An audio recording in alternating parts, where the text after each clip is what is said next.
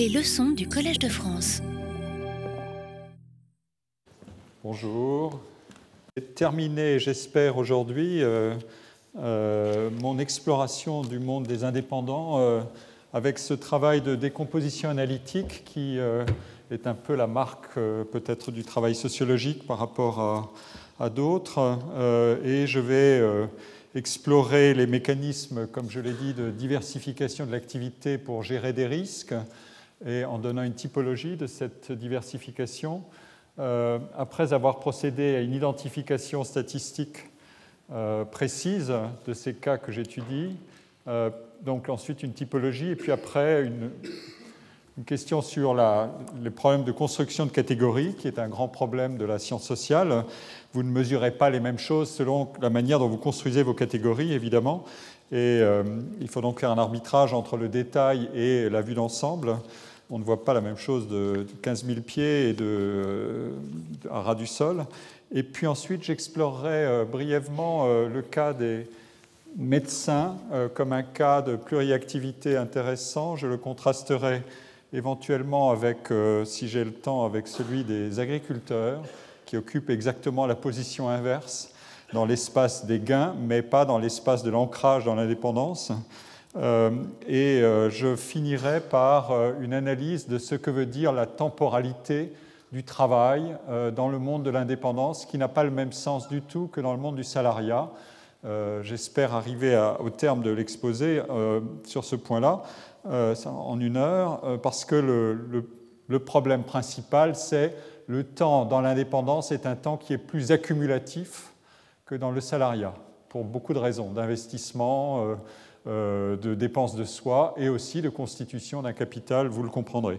Et donc le travail tel que je l'ai décrit jusqu'à présent, source de satisfaction intrinsèque, etc., etc., doit encore être requalifié sur une autre dimension beaucoup plus profonde, euh, qui est euh, le temps d'une vie euh, et le temps d'accumulation par le travail de quelque chose, seul ou, comme vous le verrez, à plusieurs, ce qui est une caractéristique aussi assez singulière du monde des indépendants.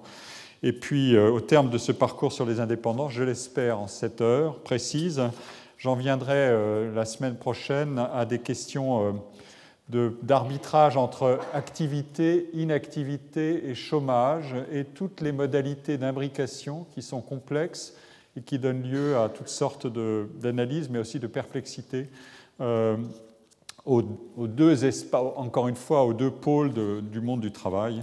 Mais bon, je commence donc par euh, euh, ma question de, de la pluriactivité. comme je l'ai noté ici, la pluriactivité est un phénomène qui est minoritaire dans le monde du salariat et dans l'indépendance, mais qui est révélateur d'un certain nombre de, stratégies. On a en pluriactivité dans le monde de l'indépendance 300 000 personnes, mais qu'on peut décomposer assez précisément, euh, et euh, je vais y procéder. L'INSEE inclut le, le cumul d'activité dans sa définition extensive de l'indépendance. On peut même être indépendant selon l'INSEE en étant principalement salarié, mais en ayant aussi une activité secondaire euh, indépendante. Ce genre de casse-tête est à la fois un délice de méthode et un vrai problème euh, d'analyse pour les sociologues parce qu'il peut faire pivoter évidemment la catégorie indépendant dans un sens ou dans l'autre. Et il faut pouvoir le contrôler. Mais euh, les conventions statistiques sont les conventions statistiques, et notamment quand on produit des, données en série, on ne peut pas changer de convention statistique, évidemment, euh, en cours de route, sinon on fait une rupture de, chaîne dans la construction des séries temporelles. Euh, je vous présente ici, parce que mon, idée est tout de même aussi de faire dialoguer les problèmes et les données, comme vous l'avez compris, je vous présente une identification statistique. À nouveau, c'est un, exercice cruel pour ceux qui ne sont au fond de la salle, mais euh, je vais le commenter brièvement, euh, qui distingue les indépendants monoactifs, donc euh, seuls, indépendants tout seuls, et vous voyez qu'ils sont très concentrés dans le monde de la construction du commerce, où le taux d'indépendants monoactifs est de 80-82% ou 94% dans les métiers dits de bouche, ou 97% dans la pharmacie et dans le commerce en général. Euh, ils sont euh, à 80%. Donc euh, ce sont des mondes qui, qui recourent assez peu à la monoactivité, contrasté avec la monoactivité indépendante, on a les pluriactifs et puis les catégories nouvelles qui sont apparues depuis quelques années, qui sont les fameux auto-entrepreneurs, pigeons ou pas.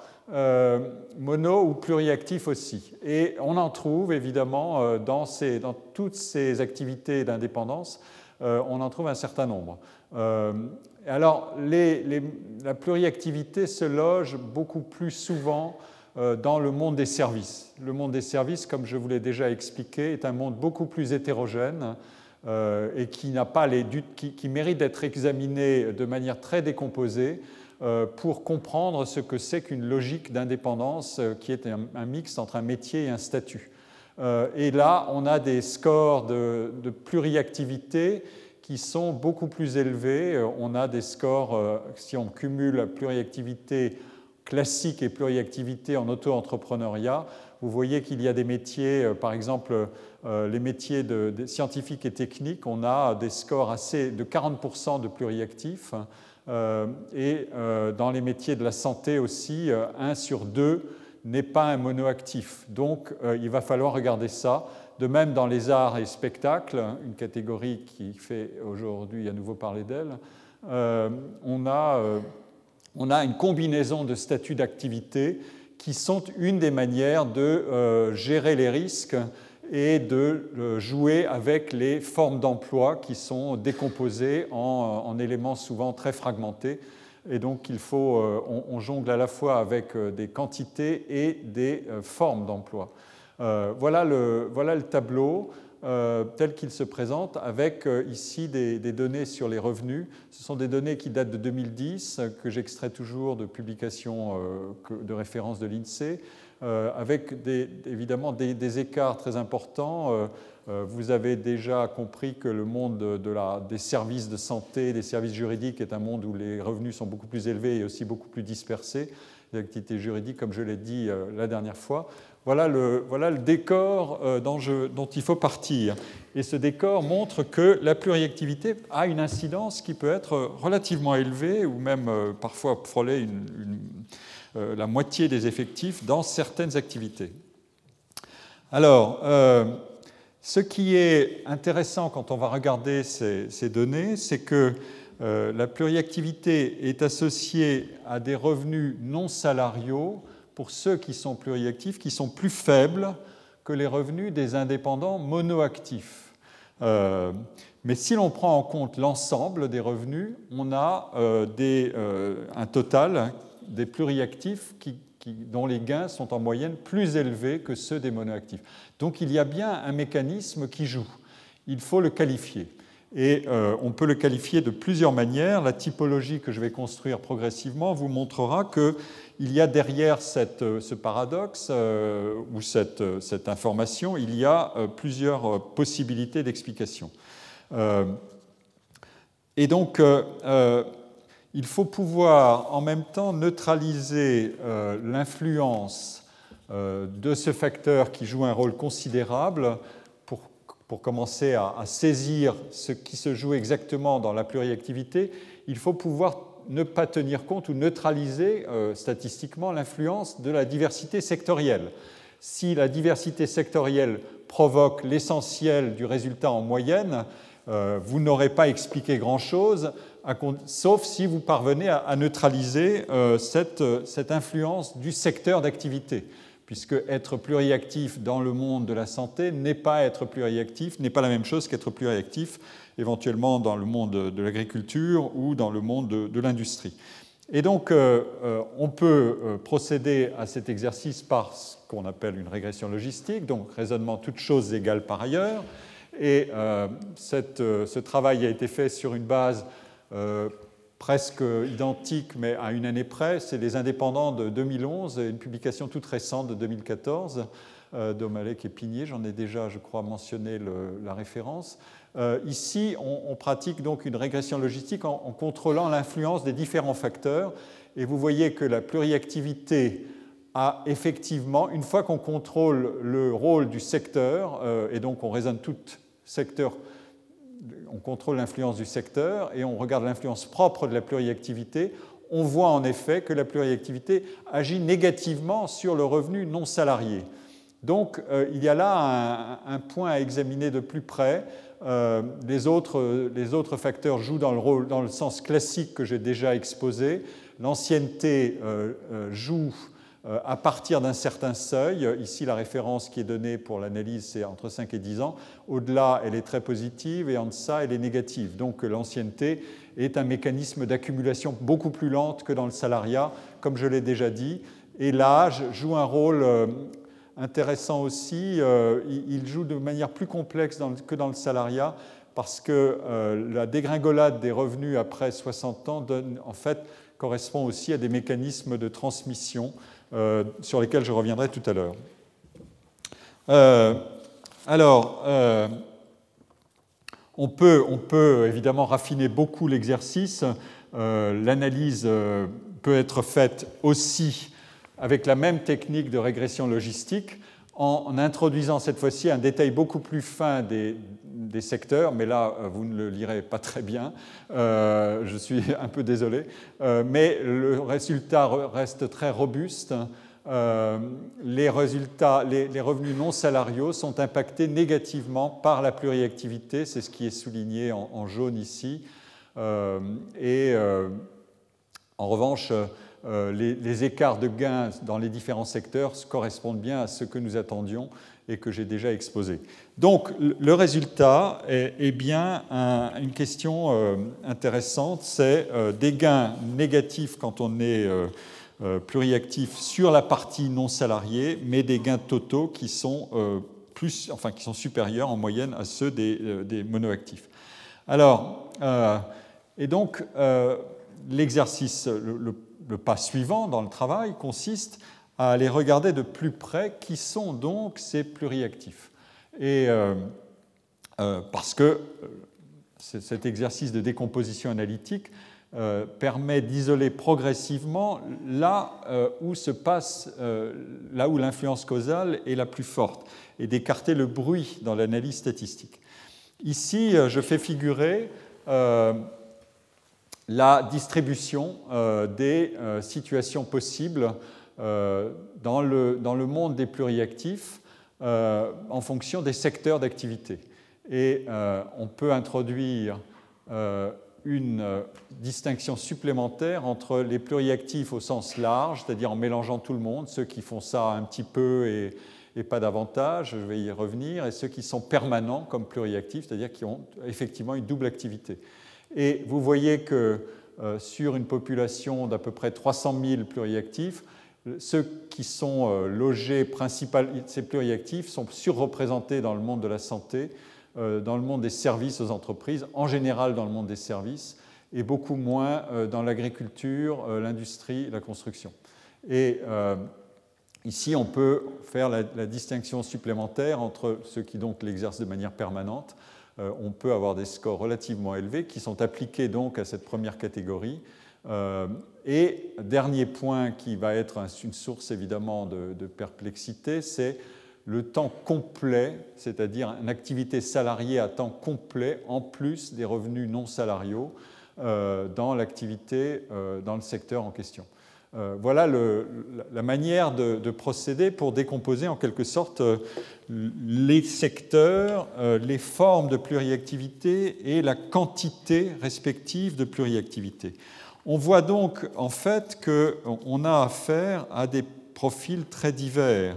On a affaire à des gens qui sont des salariés éventuellement à temps partiel et qui cumulent des petits boulots dont certains sont offerts euh, sous une forme indépendante.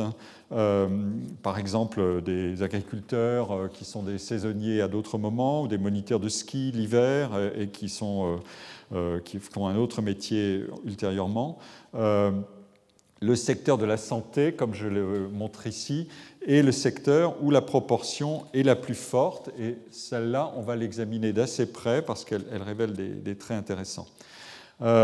Ce que l'INSEE dit toujours, c'est que nous avons des informations sur les gains, mais nous n'avons pas d'informations sur les volumes de travail.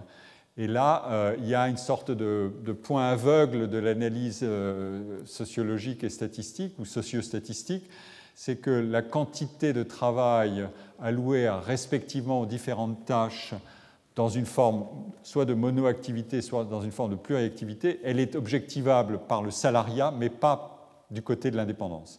Et euh, on sait simplement quelle est l'intensité de travail et l'emprise de travail, comme je l'ai déjà dit du côté de l'indépendance, mais on ne peut pas calibrer exactement euh, la quantité euh, comme on le fait dans le salariat, tout simplement parce qu'il n'y a pas de norme euh, qui est fixée dans l'indépendance. Et donc, tout ça vous dit aussi quelque chose, évidemment, sur le rapport au travail, mais aussi sur les outils dont nous disposons pour analyser le rapport au travail. Le gain est notre manière d'objectiver les choses, mais il est un outil imparfait, puisqu'il masque une information essentielle, qui est pourtant décisive quand on entre dans le monde du salariat. Alors, on peut poursuivre euh, le travail. Euh, je suis ici le, travail d'un statisticien de l'INSEE, Franck Evin, qui cherche à décomposer cette pluriactivité par une typologie.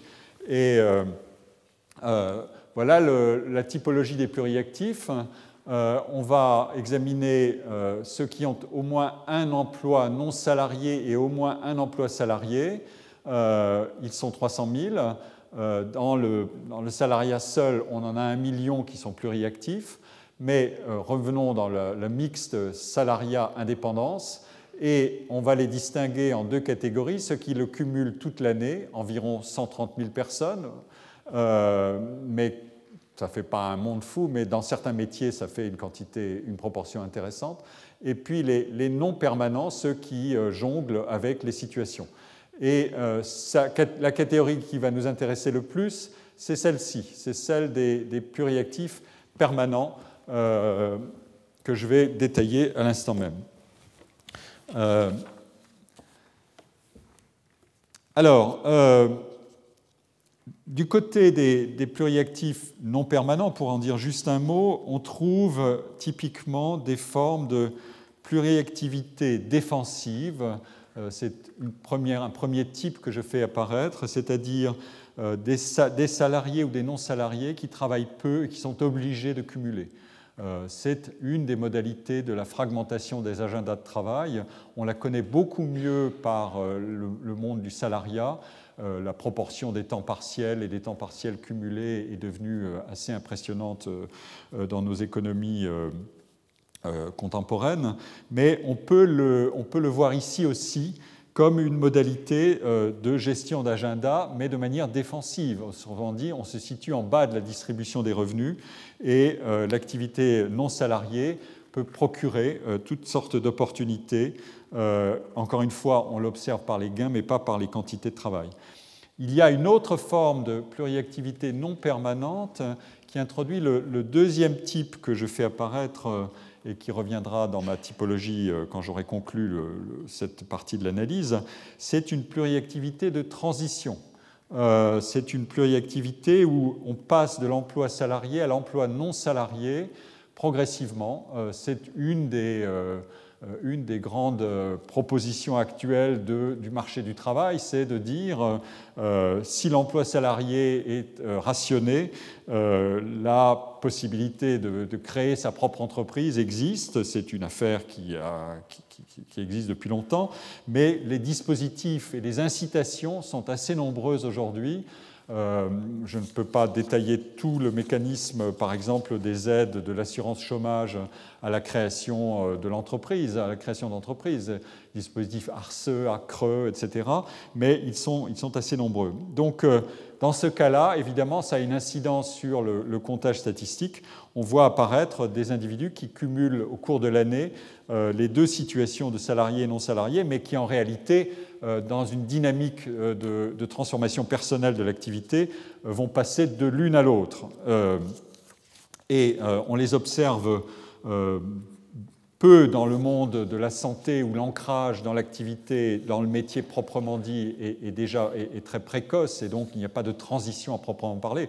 On est d'abord indépendant et très tôt dans le monde de la santé, mais on l'observe davantage dans le monde de l'industrie et du commerce où il y a beaucoup plus de phénomènes de reprise d'activité, euh, de, je veux d'installation à son compte, comme on dit, et euh, euh, d'entrer dans l'entrepreneuriat et dans l'indépendance.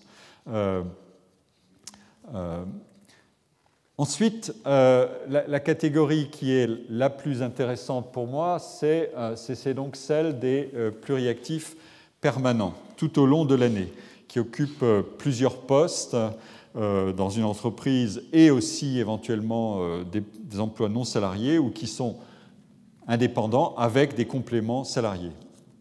Ils représentent 44% euh, euh, des pluriactifs, donc euh, c'est une catégorie consistante.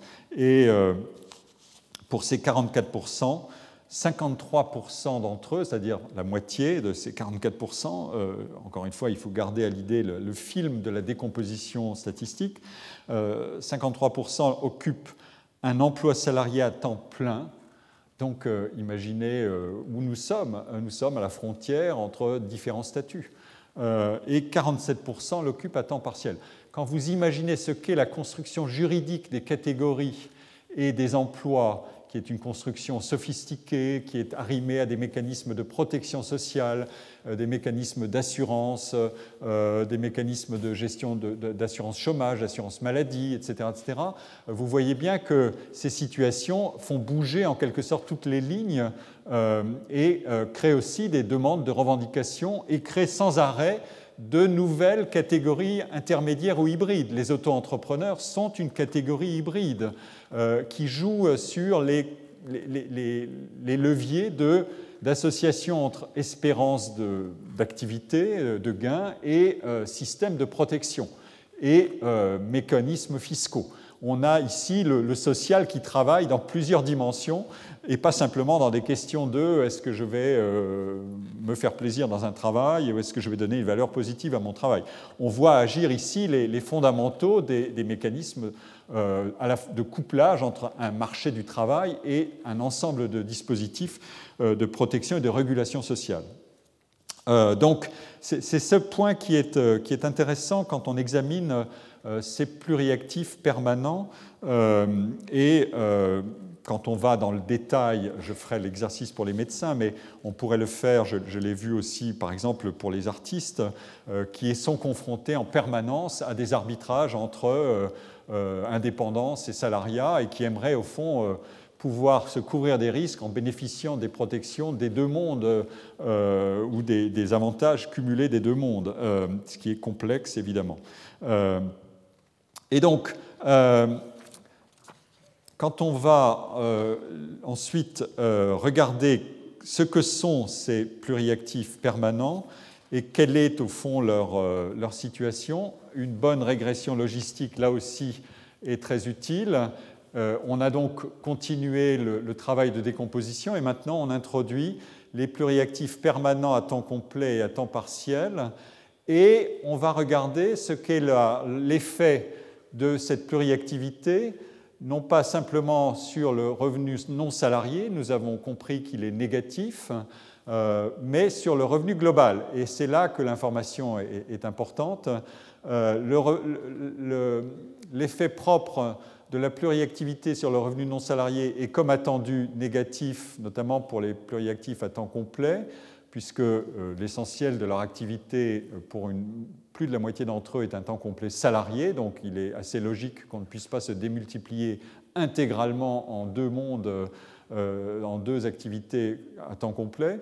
Euh, ça ferait beaucoup de travail. Euh, mais en revanche, une fois qu'on regarde l'effet sur le revenu global, ici on est à moins 53%, encore une fois, toutes choses égales par ailleurs, hein, et ici on est à plus 205% de gains nets euh, une fois qu'on mesure l'effet propre sur le revenu global. Donc, euh, et à, nouveau en contrôlant tous les autres facteurs, ce qui est très important. Euh, contrôler les, secteurs, c'est essentiel.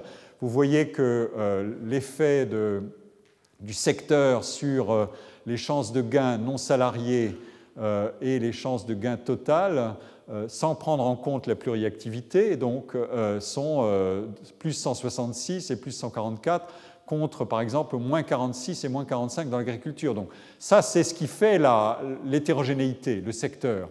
c'est lui qui est porteur de, toute l'hétérogénéité et donc du bruit dans l'analyse statistique. Et une fois qu'on le neutralise dans la régression, on obtient ce genre de résultat-là. On a donc contrôlé l'influence du secteur et on obtient l'effet propre de la pluriactivité, qui est bien donc un mécanisme qui, euh, pour ceux qui y recourent, a une, euh, une, une propriété de gestion de risque, mais d'une certaine espèce. Et c'est ça qu'il faut, euh, identifier euh, de quelle espèce. J'ai déjà commencé à introduire euh, l'idée. La, typologie qui va apparaître, c'est une typologie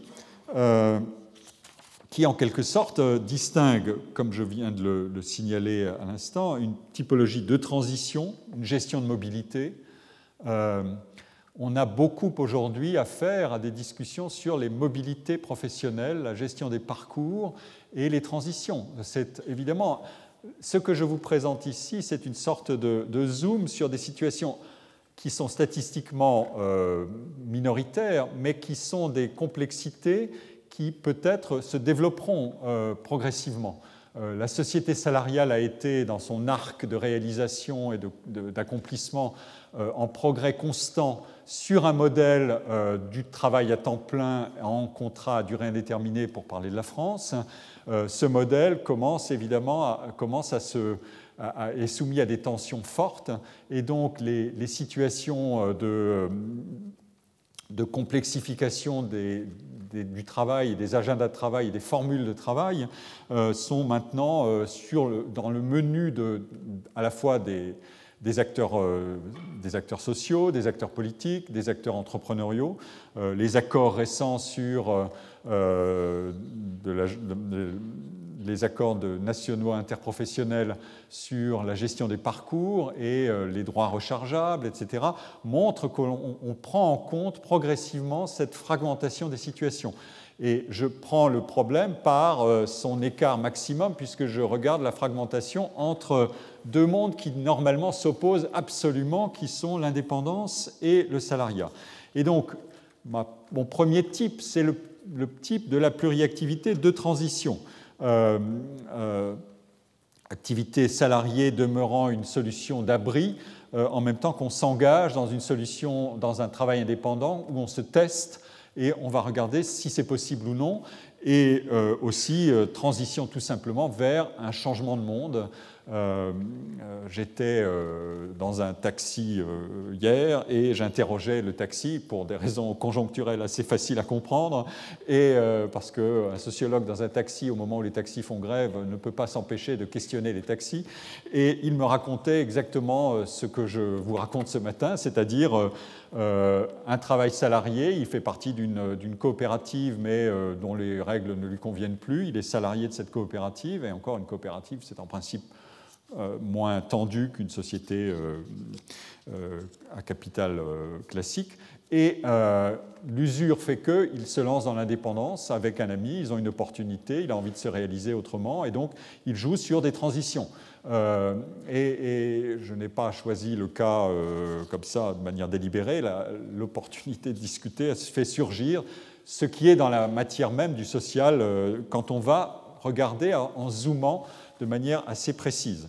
Euh, voilà, et donc euh, si vous allez regarder les, informations sur le site de Pôle Emploi, vous verrez la masse considérable des dispositifs de soutien à la création d'entreprises euh, pour organiser ces mobilités avec des parachute ou non, de transition, euh, parce que la, prise de risque dans l'indépendance, comme je, l'ai dit déjà et je le redirai, est beaucoup plus élevée évidemment que dans le salariat, mais les combinaisons de situations sont précisément celles-là.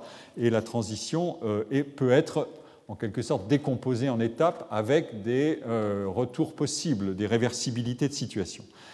le deuxième type que, je, que, je, distingue, c'est le type donc de pluriactivité défensive et là, nous nous situons, euh, comme je l'ai dit, euh, dans la partie basse euh, des revenus non salariés, et il s'agit de multiplier les activités en fonction des opportunités et en fonction de ce qui se présente. Le travail peut se présenter aujourd'hui de bien des manières. Les activités de service à la personne peuvent être organisées en salariat, en salariat dérogatoire, euh, en indépendance, euh, en black, en travail au noir, etc.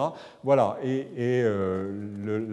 la demande de travail est exprimée sous ces formes-là. L'individu compose parfois des, ensembles d'activités qui sont hétérogènes sur le plan de, la gestion mais tout le monde n'a pas un expert comptable pour gérer ses revenus, évidemment.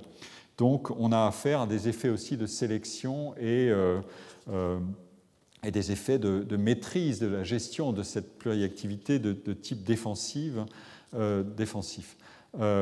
c'est pour ça que le salariat peut jouer un rôle abri à l'intérieur duquel on loge autre chose, parce que le salariat vous procure immédiatement et automatiquement un cadre de protection et d'organisation du temps euh, alors que euh, l'indépendance, ce sont un ensemble de mécanismes plus complexes et qui ne sont pas coordonnés entre eux de la même manière.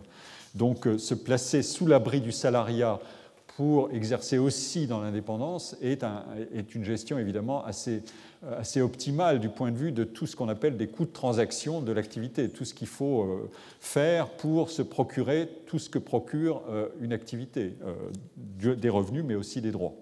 Euh, et la troisième, euh, la troisième modalité, c'est une pluriactivité intensive. Celle-là est beaucoup plus nettement liée à euh, la valorisation d'une compétence ou d'une réputation sur plusieurs marchés de prestations. L'activité salariée et non salariée sont alors fortement complémentaires et, et, concernent généralement un même métier ou un même ensemble de métiers très proches sur lesquels l'individu peut agir euh, euh, en, combinant des, revenus. Euh, et il n'est pas évidemment sens, il n'est pas insignifiant de comprendre, de voir que cette pluriactivité de type intensif est surtout observée dans des mondes qui régulent même l'entrée dans ces métiers ou dans ces secteurs, par exemple les, professions libérales, santé, métiers juridiques, etc., ou les professions de l'enseignement. on a un certain nombre d'enseignants ou d'enseignants-chercheurs qui sont aussi consultants libéraux, euh, euh, comme j'avais déjà mentionné, ou avocats. Euh, on aura tout à l'heure une intervention d'un professeur de droit. Je ne lui poserai pas la question de savoir s'il est aussi consultant, mais ça dépend des spécialités du droit. C'est encore une, affaire en soi. en tout cas, cette, sur cette activité-là, cette pluriactivité-là, elle a un caractère euh, d'action, euh, en quelque sorte de valorisation de ce qu'est le métier dans, plusieurs dimensions, euh, à la fois d'exercice et de gain.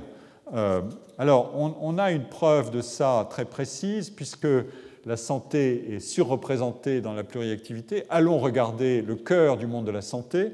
Allons donc regarder comment travaillent les médecins.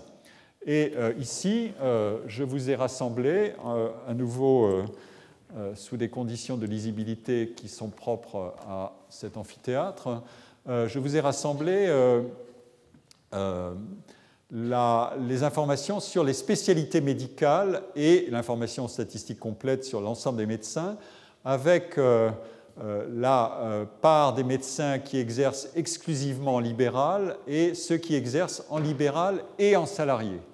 Euh, je n'ai pas la catégorie de ceux qui exercent exclusivement en salarié, qui est beaucoup plus faible. Mais euh, vous avez donc les revenus euh, des catégories respectives, mettons libéral et mixte pour aller vite, qui sont dans, chaque spécialité, qui ne, sont pas très différents les uns des autres. Les, niveaux sont assez proches en termes de moyenne. En termes de moyenne, vous verrez que les dispersions sont différentes. Et puis vous avez la, part que représente le salaire euh, dans euh, dans l'activité mixte. Et euh, elle peut être très élevée chez les radiologues, elle présente presque la moitié. les radiologues qui pratiquent en activité mixte sont 43%, hein. ils sont 46% chez les chirurgiens, mais ils ne sont que 17% chez les anesthésistes, etc. ou chez les omnipraticiens, ils ne sont que 19% à être mixtes. Euh, la plupart sont donc des, libéraux purs. Euh, donc l'incidence de l'activité mixte, elle varie beaucoup selon les spécialités. Euh, et, la part du salaire elle-même peut varier dans des proportions qui vont de 25 à, 48, à 46-48 Donc voilà le, tableau de l'équation en quelque sorte de la pratique de ce métier qui donc filtre à l'origine, qui procure une garantie statutaire, plusieurs garanties statutaires, celle de l'indépendance, mais celle aussi de, l'exercice d'une profession libérale contrôlée. et il est donc intéressant de, procéder rapidement à une un exercice de décomposition, lui aussi, euh, est facile à faire. Vous avez ici euh, euh, le revenu d'activité selon qu'on est en mode libéral ou en mode mixte. C'est une autre représentation des données que celle que je viens de faire. Vous voyez que les, les données sont assez proches en mixte ou en libéral. et la hiérarchie est assez impressionnante aussi, interne à la catégorie. Donc, euh, comme toujours, euh, selon le problème que vous vous posez en sociologie, on va se demander euh, si on examine les médecins en général ou si on va regarder de plus près et on décompose les spécialités.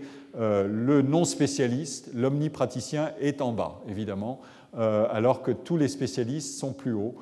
mais avec des différences très importantes, puisque là, on est dans des échelles de 180 000 euros, et on est en 2005, les données portent sur 2005. Euh, je, ne peux pas actualiser toutes les données parce que les, problèmes que je traite sont liés à des, travaux euh, de certaines années euh, et donc ils ne peuvent pas être actualisés en permanence. Mais vous voyez ici la hiérarchie radiologue, chirurgien, anesthésiste, ophtalmologue, stomatologue, cardiologue, etc. donc, deuxième, donc c'est une, autre manière de visualiser la chose. Et puis voilà la, la décomposition des revenus quand on ne s'intéresse qu'aux médecins mixtes, quelle est la prise exacte du revenu salarié euh, sur l'ensemble des gains et quelle est la part, en quelque sorte, de diversification de l'activité par la combinaison salariat et indépendance. Et euh, la part des, revenus du salariat est toujours euh, minoritaire quand on regarde dans le détail, en moyenne, elle est toujours minoritaire. Et donc c'est bien le libéral qui constitue le socle de ce monde, indiscutablement et l'activité salariée fournit une extension, comme je l'ai dit, euh, sur un autre marché de prestations et aussi d'autres besoins. Euh, on, a là ici, derrière ce problème-là, on a évidemment l'implication des, médecins dans le monde de l'hôpital et dans le monde des cliniques. Euh, dans le monde des organisations. Euh, les praticiens, les libéraux en organisation, un fameux sujet pour les sociologues des, des professions au sens large. Est-ce qu'un libéral est encore libéral quand il est incorporé dans une organisation? Euh, Ici, on voit qu'il peut être en quelque sorte resté libéral à travers la multi-activité. Il n'est pas membre de l'organisation. Sa loyauté à l'égard de l'organisation, de l'hôpital, etc., elle est indexée sur son mélange d'activités et il est en quelque sorte un libéral dans l'organisation quand il est employé par un hôpital ou une clinique. Il se comporte comme un, agent plus libre que les autres et donc euh, il joue sur d'autres phénomènes que euh, sa subordination euh, quand il est salarié. Voilà une, preuve en quelque sorte par l'équation des, gains de ce que c'est que le degré d'autonomie dans l'activité quand vous êtes dans ces métiers-là. Alors, euh, la dernière indication que je, vous donne, elle est, elle est, toujours importante parce que c'est l'équation du risque. Euh, c'est la dispersion des revenus euh, selon qu'on est en mode mixte ou en mode libéral. En mode mixte, la dispersion des revenus est moindre qu'en mode libéral. Et là, on est donc dans une explication qui est conforme à ce que j'ai dit jusqu'à maintenant.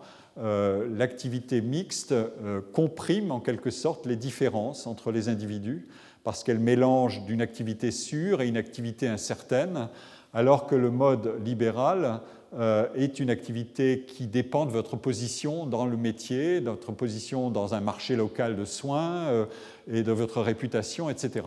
Et donc les inégalités, les dispersions de revenus sont toujours plus fortes dans le mode libéral que dans le mode mixte. Voilà, la, preuve en est donnée ici. Euh, alors, euh, il faut que j'avance assez vite parce que je ne peux pas rester trop longtemps sur ces questions d'indépendance. Je voudrais rejoindre mon, agenda de travail, mais je veux vous faire la démonstration jusqu'au bout.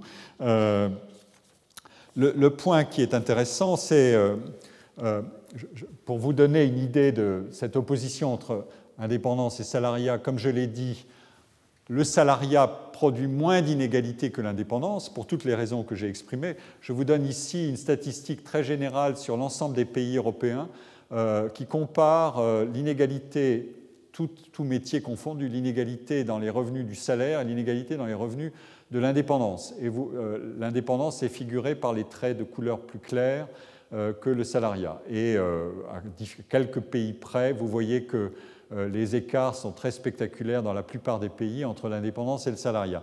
Donc on a bien affaire à ces deux mondes, à ces deux systèmes d'activité qui sont profondément différents.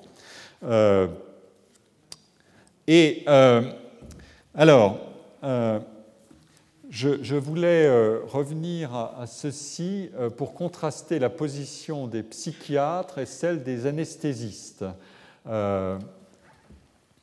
Euh, les anesthésistes sont ici, ils sont donc tout en bas de la dispersion, mais si vous vous souvenez, euh, ils sont en fait très haut dans la hiérarchie des gains. Euh, donc voilà un cas intéressant où on a les psychiatres, c'est l'inverse. ils sont assez bas dans la hiérarchie des gains, mais ils sont très hauts dans la dispersion. ils sont beaucoup plus hauts dans la dispersion, notamment en libéral. Et voilà le, voilà le mécanisme les psychiatres, 48% des psychiatres ont une activité mixte contre 17% des anesthésistes. Euh, deuxièmement, les revenus des psychiatres sont beaucoup moins élevés que ceux des anesthésistes, 79 000 euros contre 147 000 euros en moyenne.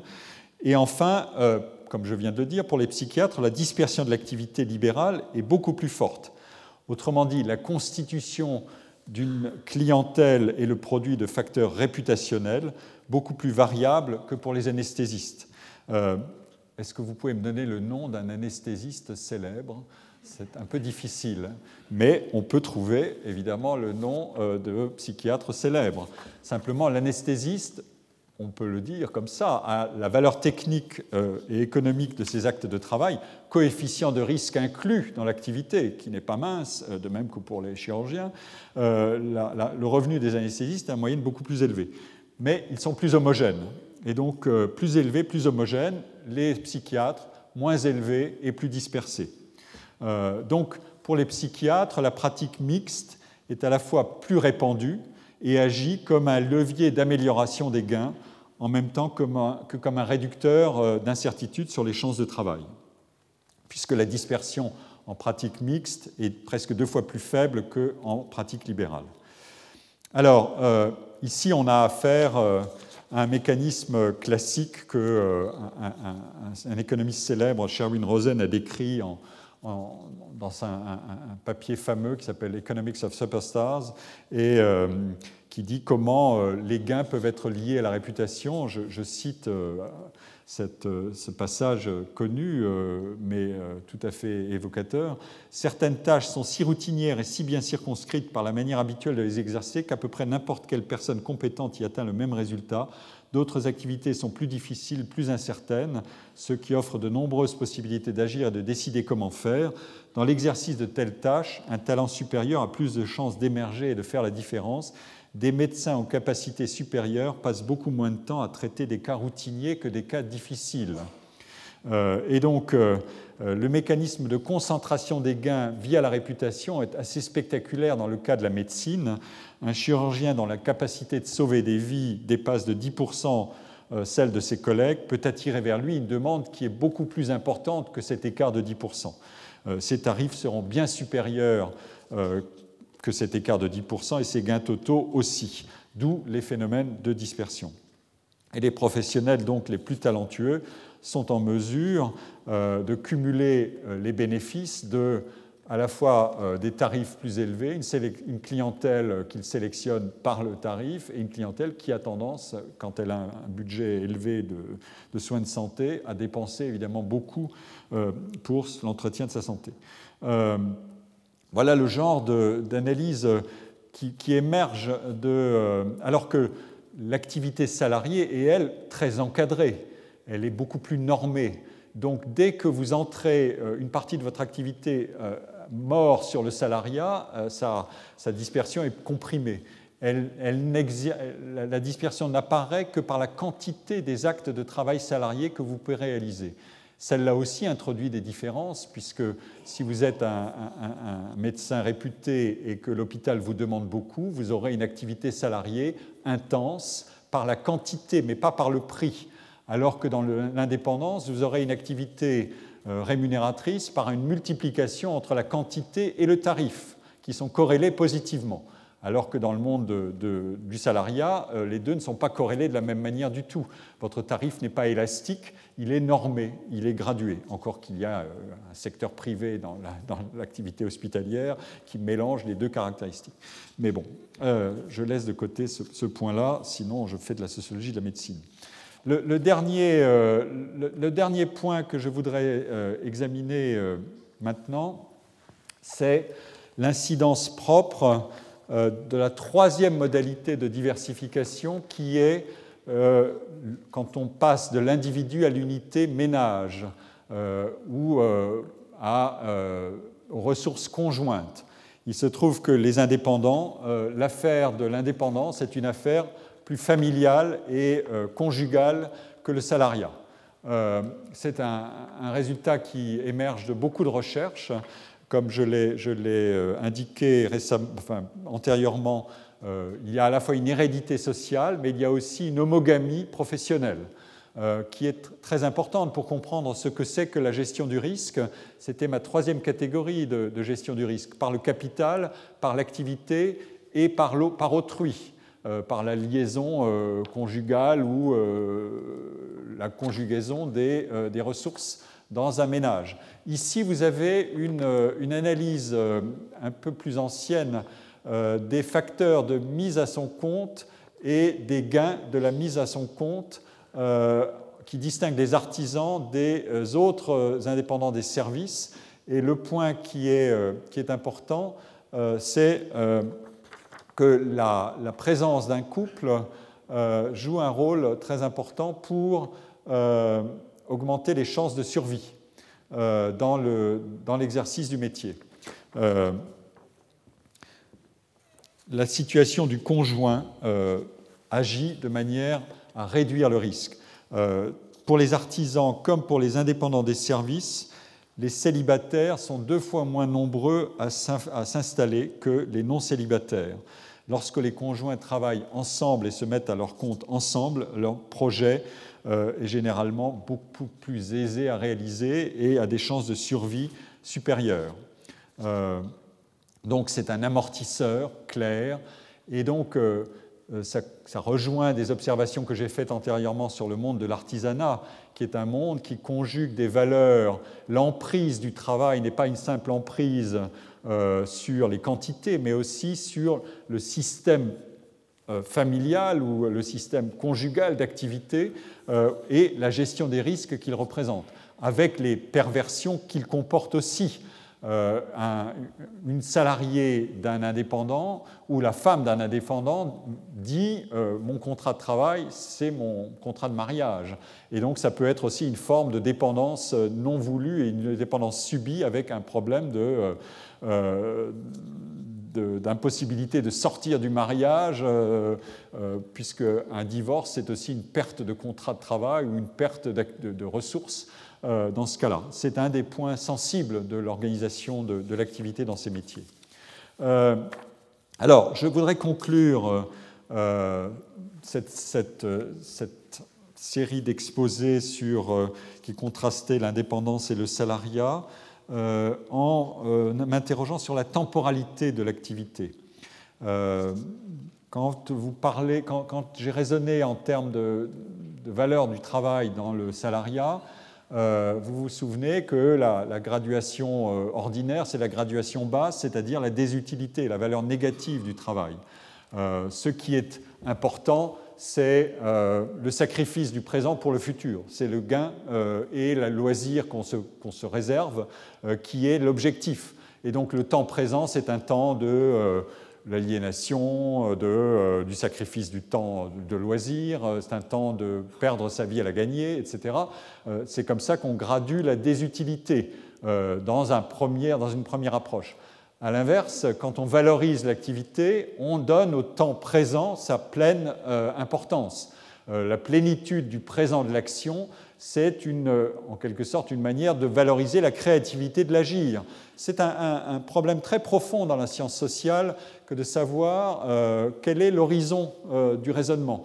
L'économie travaille essentiellement en horizon de projection sur le futur.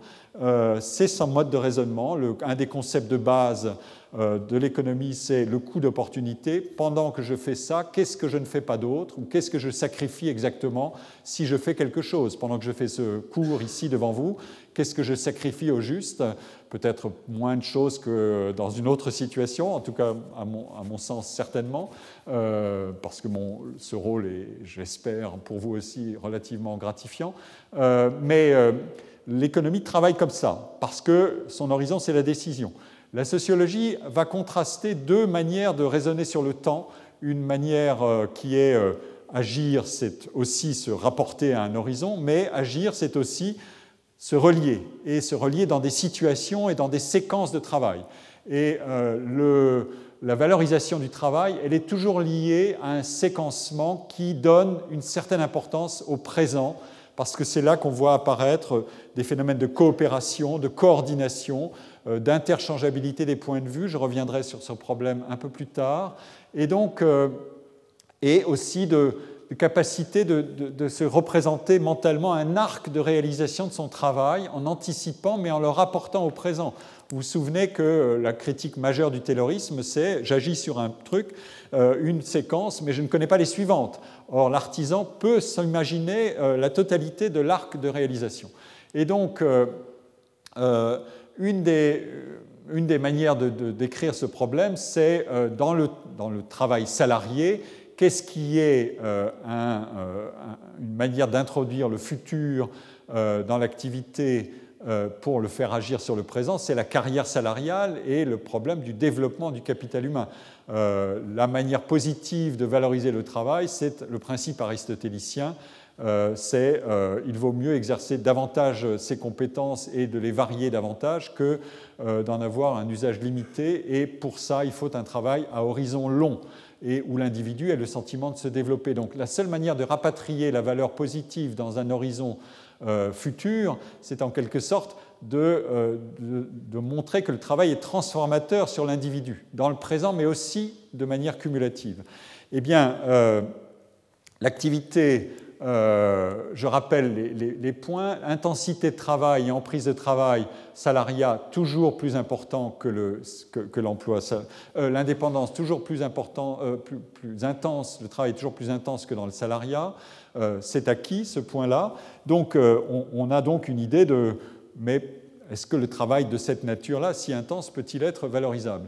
Quand on va regarder ensuite euh, on va ancrer le travail dans ses composantes de biographie et de parcours, donc euh, on ne se limite plus à l'acte de travail lui-même. On voit que les, indépendants viennent davantage du monde des indépendants. Euh, il y a un taux de surreprésentation ou de, transmission et d'hérédité professionnelle qui est, net. Il y a aussi un, mécanisme essentiel de prise sur le futur qui doit agir, qui est l'investissement. Euh, là, j'ai un, graphique qui représente euh, la quantité des investissements nécessaires dans les différents métiers de l'indépendance, les libéraux étant euh, ceux qui investissent le plus, à la fois en, médiane et dans le quartile supérieur. Donc ça, ça vous donne évidemment un sens du temps qui n'est pas simplement le temps présent, mais un temps d'accumulation. Et